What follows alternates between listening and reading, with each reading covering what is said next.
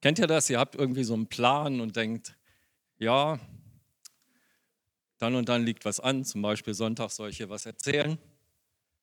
Und ich bereite mich die Woche mal relaxed drauf vor, ganz gelassen, ohne Hektik. Und dann kommt die Realität um die Ecke. Huhu, ich bin's. Ha, ich habe ein paar andere Ideen. Und dann gibt es so richtig auf die Glocke. Na, das ist Montag, zack, Stimme weg. Irgendwie Körper will nicht mehr, mach du mal, ich gehe ins Bett. äh, nein. Dienstag, okay, der Tag wird relaxter. Nein. Mittwoch, gut, heute aber völlig relaxed, entspannt. Wir haben genug Mitarbeiter, wir haben genug Essen, wir haben genug Zeit, bis der erste Mitarbeiter anruft, ich komme heute nicht. Der zweite ruft gar nicht erst an. Das Essen ist knapp. Und kennt ihr das? Es gibt, es gibt so diese Flashmobs, sagt man heute. Da trifft sich spontan einfach irgendwie über Internet oder so geht das. Wir treffen uns heute alle hier und dann treffen sich da tausend Leute und singen oder machen irgendwas. Und das gibt es auch, wenn du schnell mal nach Göttingen musst. Dann treffen sich alle Treckerfahrer im Schädetal, sagen jetzt. Du fährst hinter dem Trecker her und wenn du es schaffst, einen zu überholen, hast du noch sieben andere vor dir. Das, wenn du Zeit hast, sind die nirgends so zu sehen. Aber ja, Gelassenheit. Ich kam dann heute Morgen ganz gelassen, stand ich auf. Ich habe mich nicht aufgeregt, dass der Drucker natürlich heute wieder nicht druckt. Ich war auch ganz ruhig, als wir versucht haben, hier unser Liedersystem, das sagte, nö, heute nicht. Und überlegt, was machen wir, Liederzettel verteilen. Ich war die Ruhe selbst.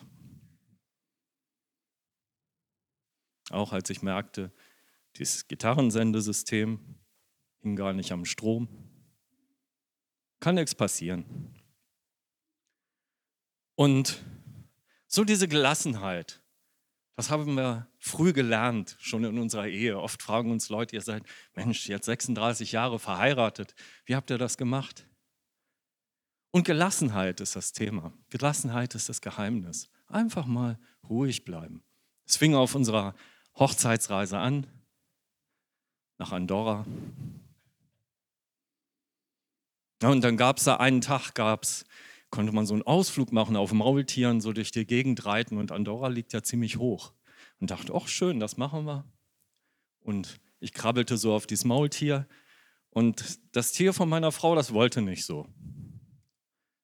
Das wollte sie nicht rauflassen und sie brüllte es an, eins!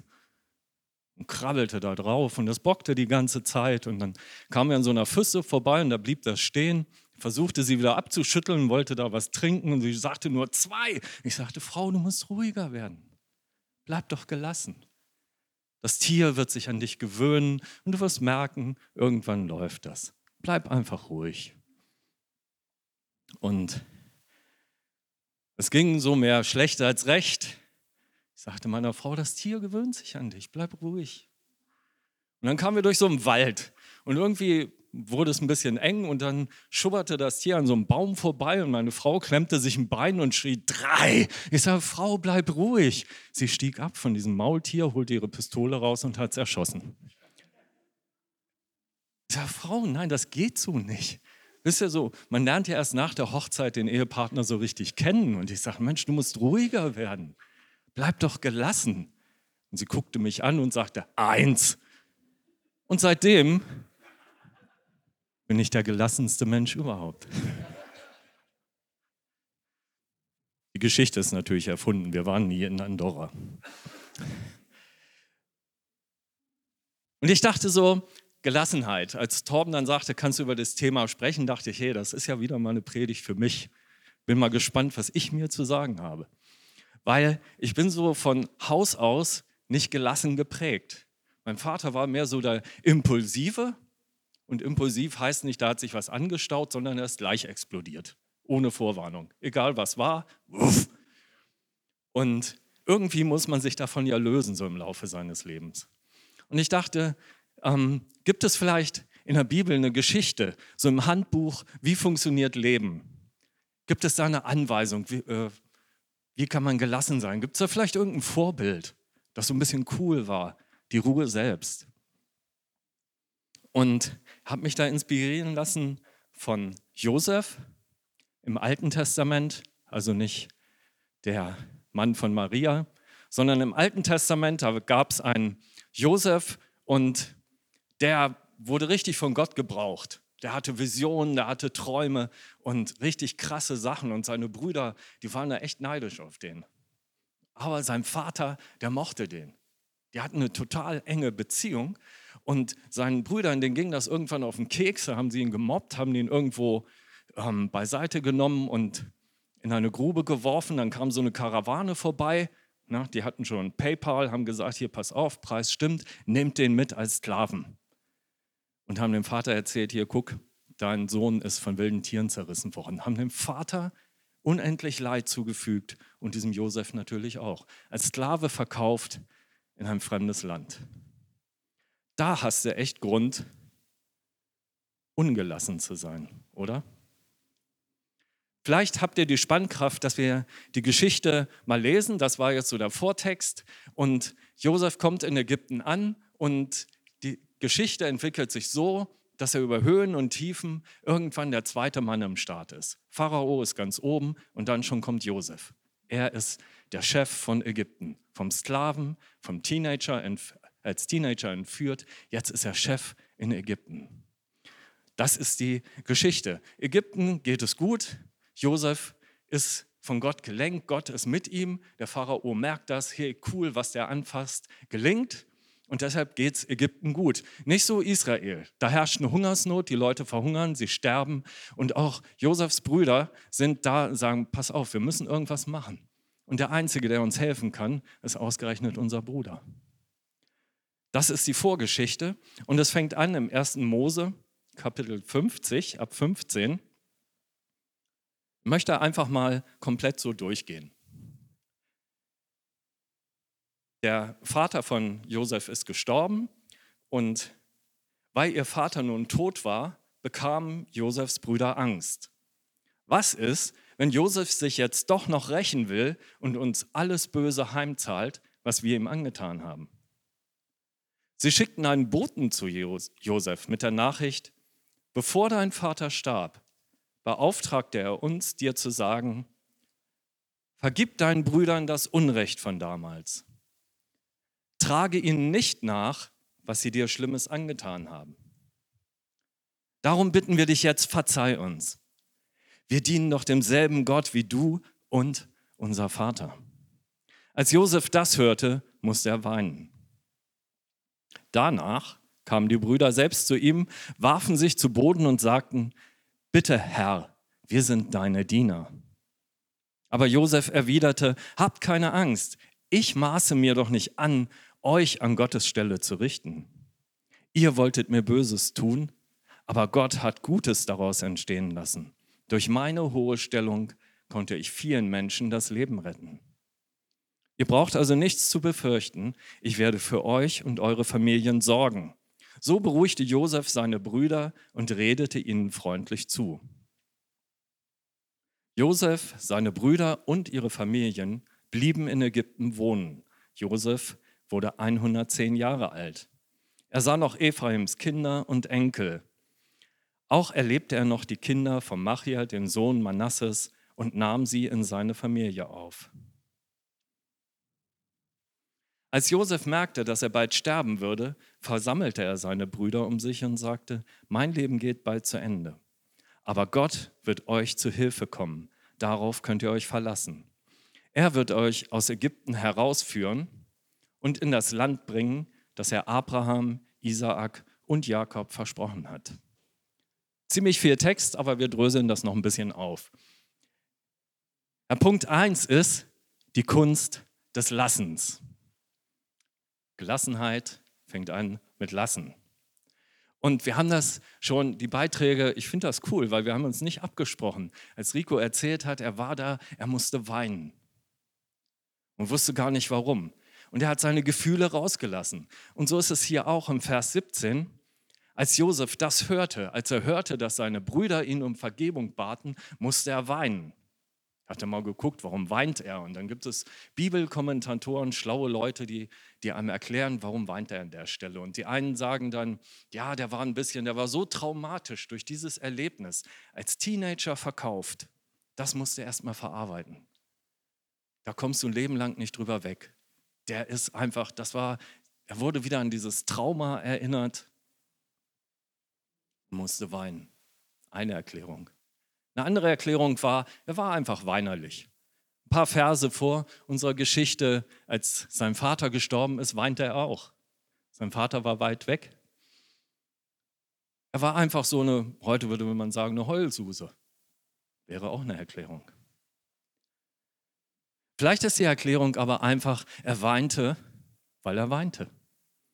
Der Schreiber, der das hier aufgeschrieben hat, hielt es nicht für nötig, uns zu erklären, warum Josef nun geweint hat. Er weinte einfach. Er hat seine Gefühle rausgelassen. Und ich denke, das ist wichtig, was auch in Ricos Geschichte rausgekommen ist, dass wir Gefühle zulassen können und Gefühle rauslassen können, dass wir loslassen können. Die Kunst des Lassens. Manchmal begegnen uns ja Menschen und die entschuldigen sich und sagen, hey, tut mir leid, dass ich jetzt weinen muss. Warum? Warum? Ich habe in meinem Leben so oft erlebt, wenn ich Sachen in mich hineinfresse, irgendwann ist das Fass voll und dann explodiert das. Da ist es doch besser, ich lasse etwas zu. Ich lasse die Gefühle zu. Josef weint hier. Und wenn er weint, wenn ein Typ aus der Bibel das schafft, dann können wir das auch. Auch Jesus hat geweint über Jerusalem, über Dinge, die er gesehen hat. Wenn unser Herr, unser Freund das kann, dann können wir das auch. Und das befreit. Glaub nicht diesen Quatsch, ich muss jetzt stark sein, ich muss doch jetzt funktionieren, es muss doch jetzt alles, ich muss doch. Warum?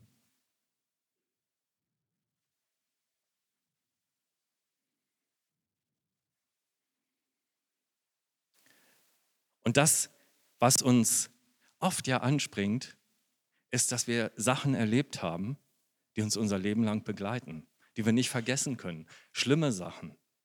Ich denke, jeder von uns hat Sachen erlebt, die, die er nie vergessen kann, weil die einfach wehtun. Und wenn ich daran denke, dann schnürt es mir die Kehle zu. Hier sitzen so viele Menschen, von denen ich weiß, die haben ihr Land verlassen, die haben Familien verlassen, die haben Freunde verlassen, die haben Haus und Hof verlassen. Die haben Dinge erlebt, die man sich gar nicht vorstellen kann. Grausamkeiten, und vielleicht sagst du auch, ich kann nicht vergeben, weil ich nicht vergessen kann. Dann sage ich dir heute, diese beiden Sachen, vergeben und vergessen, haben nichts miteinander zu tun. Vergessen ist passiv. Ich habe mein Handy vergessen. Ich habe vergessen anzurufen. Das plane ich nicht. Das ist passiv. Aber vergeben ist etwas, was ich üben kann. Loslassen. Die Kunst des Lassens. Sagen, hey, das ist etwas, was mir mein Leben vermurkst. Ich möchte vergeben, weil auch Gott mir vergeben hat. Und auch wenn ich Angst habe, wenn ich sage, ich kann, wie kann ich vor Gott bestehen? Wir singen das in den Liedern. Der Weg ist frei zu Gott. Er weiß doch, was ich erlebt habe. Er weiß doch, wie es mir geht. Er weiß doch, was ich für Angst habe. Ich kann zu ihm kommen. Ich kann sagen, hier, weißt du, das versaut mir hier das Leben. Ich möchte vergeben. Ich möchte dem und dem vergeben, aber ich kann es nicht. Und Gott sagt, hey, das ist der erste Schritt. Ich führe dich in die Freiheit. Vielleicht dauert das ein bisschen, vielleicht dauert es Jahre. Aber dieser erste Schritt ist, ist wichtig. Vielleicht musst du nicht jemandem anderen vergeben, vielleicht auch dir selbst. Ich hatte so eine Situation vor ein paar Jahren, habe ich mir hier in die Hand gesägt und in der Maschinenbauerausbildung gehören so Sachen dazu, Arbeitssicherheit. Ja, man fasst nicht in eine laufende Kreissäge. Leuchtet ein. Und dieses Bild, wie ich da gegen dieses Sägeblatt haue, das ging lange Zeit, ging mir das durch den Kopf, wo ich gesagt, wie konnte ich nur, wie konnte ich nur so doof sein? Wie konnte ich nur? Und irgendwann merkte ich, ich muss mir selber vergeben. Ich muss selber anfangen loszulassen, dieses Bild, damit ich jemals wieder eine Kreissäge anfassen kann. Und vielleicht hast du so einen, so einen Punkt, wo du sagst, hey, da muss ich mir vergeben, da muss ich jemand anders vergeben. Da muss ich überhaupt erstmal eine Bereitschaft finden, zu vergeben, loszulassen. Es geht nicht darum, Sachen zu beschönigen. Josef hat hier nicht gesagt, er hat nicht gesagt, ach wisst ihr, damals war eine Lappalie, heute geht es mir doch gut. Nein, er hat es gesagt. Er hat gesagt, was ihr gemacht habt, das war böse. Ich habe mir sagen lassen, im Urtext ist das, das steht ein Wort für das schlimmste Verbrechen, was man ähm, begehen kann. Der hat das nicht schön geredet. Er hat nicht gesagt, ach naja, Schwamm drüber, kommt, wir versuchen es nochmal. Nein, er hat nicht gesagt, wir vergessen das, sondern wir denken nicht mehr dran. Gott sagt auch, ich denke nicht mehr an eure Schuld. Ich denke nicht mehr daran. Wenn Gott was vergessen könnte, wäre er nicht Gott. Aber er sagt, ich denke nicht mehr dran. Übung 1, vergeben, loslassen. Punkt 2 ist Bibel statt Boulevard.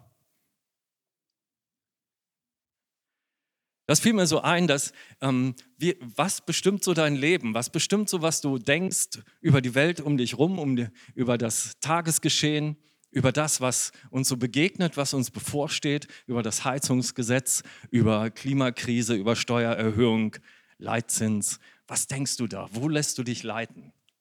Schlägst du die Zeitung auf, machst du die Nachrichten an und sagst mal gucken, was in der Welt los ist und was uns bevorsteht. Und ich möchte als Übung, Punkt 2, euch einladen, mal gucken, was Gott sagt. Weil das ist sehr spannend. Gott sagt nicht, wir lassen das jetzt einfach mal so laufen und ich gucke mir das tatenlos mit an und schlage mir ab und zu denke, oh, nee, was machen die da bloß? Sondern Gott hat die Sache in der Hand. Es ist ihm nichts entglitten. Ich möchte euch mal mitnehmen, Matthäus, das ist das, der erste Bericht im Neuen Testament, im Kapitel 24. Da spricht Jesus über die Zeit von heute, über Sachen, die wir heute erleben. Und das ist krass. In der Bibel stehen die Sachen von heute. In der Zeitung steht das, was gestern war. Und die Bibel sagt, was heute ist und was morgen sein wird. Und es ist vielleicht nicht schlecht, wenn man sich darauf mal einlässt, mal gucken, was Gott sagt. Ihr werdet von Kriegen hören und davon, dass Kriege drohen. Lügt die Bibel?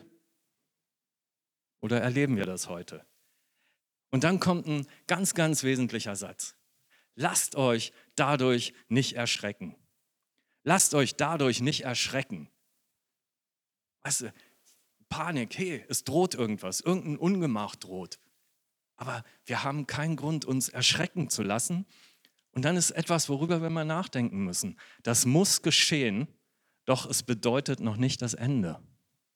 Es bedeutet noch nicht das Ende. Das ist nicht der Weltuntergang, was wir heute erleben. Eben, Freunde, wenn ihr euch das mal anguckt, was sagt die Bibel zu dem, was heute ist und was morgen sein wird? Das sollte man nicht auf nüchternen Magen machen, weil die sagt hier, Verse später, es wird noch schlimmer. Seid gefasst und seid bereit, aber lasst euch nicht erschrecken. Was sagt die Bibel zu dem, was morgen sein wird? Sie sagt, lasst dich nicht erschrecken. Da sind Sachen, es wird nichts besser. Da kommen Sachen auf uns zu, das ist eine eigene Predigt. Ähm, das, das wollen wir nicht. Das ist gegen unser Wohlfühlen, das ist gegen das Leben. Aber die Bibel sagt uns, das muss geschehen, weil Gott ist noch da, weil Gott ist noch im Plan. Gott sieht das große Ganze. Er sieht von der anderen Seite und sagt, hey, klar, das ist echt übel, das ist richtig übel, was hier passiert, aber ich denke, das zum Guten hinauszuführen. Gott führt aus dieser Katastrophe etwas Gutes hinaus. Egal, was du erlebt hast, nicht die Katastrophe in deinem Leben ist toll, sondern das, was Gott hinausführt. Wo er sagt, hey, ich mache da etwas draus, was großartig ist. Aus Josefs Katastrophe, das war die Basis dafür, dass das Volk Israel, das gesamte Volk überhaupt überleben konnte. Vielleicht hätte Gott auch einen anderen Weg gefunden, aber er hat gesagt, die Katastrophe ist jetzt mal da, dann nehme ich die und mache es das Großartiges draus. Vielleicht fragst du dich nach dem Warum und dann triffst du Christen, die sagen, du darfst nicht nach dem Warum fragen, es hat alles einen Sinn. Natürlich darfst du. Du darfst alles. Wir sind frei. Auch Jesus hat nach dem Warum gefragt. Mein Gott, warum hast du mich verlassen? Warum diese Katastrophe? Warum? Gott kann damit umgehen. Lass diese Gefühle raus, auch Gott gegenüber. Du kannst ihn dein Leid klagen, kannst ihm sagen, ich verstehe das nicht. Wieso muss ich solche Sachen erleben? Wieso lässt du diese Katastrophen, die auf uns zurollen, warum lässt du das zu? Die eine Hälfte der Welt verbrennt, die andere ertrinkt. Warum? Es gab mal einen Propheten, einen der größten Propheten in Israel, Jeremia, wo du denkst, wow, ein Gottesmann, ja, mit Feuer und Kraft und der hatte Connection zu Gott und der wusste, wie es geht. Und der hat ein Buch geschrieben, das nennt sich Klagelieder. Und dann klagt er Gott sein Leid. Sagt, das ist alles Mist hier. Das ist doch, warum Gott? Wo du denkst, hey, ein großer Mann Gottes, der Prophet der Propheten. Und der schreibt ein Buch Klagelieder. Lass es raus. Und dann guck, was sagt Gott wirklich? Wo ist die Hoffnung? In der Bibel finden wir so viel Hoffnung, die uns sagt, erschrecke nicht. So oft steht da, fürchte dich nicht. Wir haben keinen Grund, Angst zu haben, weil Gott noch in Kontrolle ist. Die Übung, mal gucken, was Gott sagt. Und Punkt 3, mal nachdenken. Klingt lapidar, ist aber ganz interessant. Dazu möchte ich euch mit in den Römerbrief nehmen, Kapitel 5. Doch nicht nur dafür sind wir dankbar. Sind so ein paar Sachen, wo der Schreiber hier aufschreibt, wofür er dankbar ist. Wir danken Gott auch für die Leiden, die wir wegen eures Glaubens, wegen unseres Glaubens auf uns nehmen müssen. Denn Leid macht geduldig. Geduld aber vertieft und festigt unseren Glauben und das wiederum stärkt unsere Hoffnung. Diese Hoffnung aber geht nicht ins Leere, denn uns ist der Heilige Geist geschenkt und durch ihn hat Gott unsere Herzen mit seiner Liebe erfüllt. Gelassenheit, Geduld entsteht durch Leid. Gibt es da nicht was anderes? Von Ratiofarm vielleicht? Irgendwas, was nicht wehtut, irgendwas, was angenehmer ist? Aber ich denke, auch hier hat die, hat die Bibel recht. Wenn du in einem Leid drinsteckst, auf einmal sieht man die Welt mit anderen Augen. Auf einmal werden Schwerpunkte verlagert. Das, was gestern noch wichtig war, ist heute gar nicht mehr so interessant. Wenn du in einem Leid drin steckst, ist viel interessanter, hey, wie gehe ich damit um? Wie komme ich da wieder raus? Wie kann ich damit leben? Das ist nicht mehr interessant, ähm, wie viel Geld ist auf dem Konto, sondern wie gehe ich mit diesem Leid um? Wie komme ich da raus? Und auf einmal wird man geduldig. Man stellt fest, hey, ich muss nicht unbedingt in 30 Minuten von A nach B kommen. Es geht auch in einer Stunde und ich komme trotzdem an. Vielleicht hast du irgendein Leid, wo diese Frage nach dem Warum so drängend ist, dass du sagst, das kann alles nicht sein. Wo ist Gott? Wo ist Gott in meinem Leid? Das kann doch nicht richtig sein. Er sagt, hey, ich bin bei dir, ich lebe mit dir, ich bin dein Freund, ich höre dich, und dieser Jeremia, nochmal zurück, der schreibt, ein Prophet, ein Prophet, der dem Menschen, der dem Volk Gottes weitersagt, was Gott sagt. Gott, du verschließt deine Ohren vor meinen Gebeten. Du verschließt deine Ohren vor meinen Gebeten. Das sagt Jeremia. Hey, und wenn der in so einer Situation steckt, in so einer Krise, was ist denn meine Krise? Und Jeremia kommt da wieder raus. Er hat nicht nur geklagt, der hat auch gute Sachen mal gesagt. Also vielleicht kommt es dir manchmal so vor, du betest, du machst irgendwas, ich habe doch alles richtig gemacht, Gott müsste doch jetzt, aber Gott tut nicht. Gott macht auf einmal nicht das, was ich möchte. Auf einmal passiert nicht das, was ich mir so vorstelle. Es passiert nicht das, was ich, hier in der Bibel steht doch, wenn ich das und das mache, dann bin ich gesegnet und es geht mir gut. Und Gott sagt, nichts. Offensichtlich. Aber Gott ist noch da. Gott ist in Kontrolle. Gott ist nichts aus der Hand geflutscht, sondern er sagt, hey, in diesem Leid, wo du drin steckst, du lernst Geduld, du lernst Gelassenheit und du lernst, dass ich dich in meiner Hand halte. Vielleicht läuft dein Leben nicht so, wie du es dir erträumt hast. Es läuft auch nicht so, wie Gott es sich erträumt hat. Gott hat ganz andere Pläne mit dem Menschen gehabt. Und dann kam die Realität, dann kam der Mensch dazwischen und hat gesagt, nee, wir wollen aber anders. Und die Konsequenzen haben wir heute auszubaden. Aber Gott sagt, hey, in dieser Situation, wo du drin steckst, entsteht Geduld. Und diese Geduld vertieft und festigt deinen Glauben. Ist doch cool. Es schmeckt nicht. Medizin, die schmeckt, hilft ja nicht. Aber es gibt vielleicht gar keinen anderen Weg, sondern wir lernen diese Geduld durch Leiden. Und unser Glauben wiederum stärkt unsere Hoffnung. Du doch trotzdem aus Versehen mal Nachrichten guckst oder die Titelseiten der Boulevardpresse liest und sagst, ey, die Welt ist am Ende, dann guck mal nach, was sagt Gott? Und dann kommt Hoffnung. Weil Gott sagt, ich habe alles noch in der Hand. Es muss so geschehen. Ich fasse mal zusammen unsere Übungen. Rauslassen. Versuch mal deine Gefühle rauszulassen. Vielleicht allein mit Gott. Klag ihm das, was dir auf der Seele liegt. Vielleicht mit anderen Menschen. Vielleicht beim Gebet und sag, hey, ich muss einfach mal nur mal was loslassen. Übung zwei ist das Loslassen. An irgendwelchen Sachen, die, die dich anfressen, an irgendwelchen Erinnerungen, wo du sagst, hey, das geht so nicht. Ich muss vergeben. Und das dritte ist überlassen. Gott die Zukunft überlassen. Josef sagt hier, Gott wird euch aus Ägypten herausführen, in das Land bringen, das er Abraham, Isaak und Jakob versprochen hat. Überlass die Zukunft Gott. Er hat es in der Hand.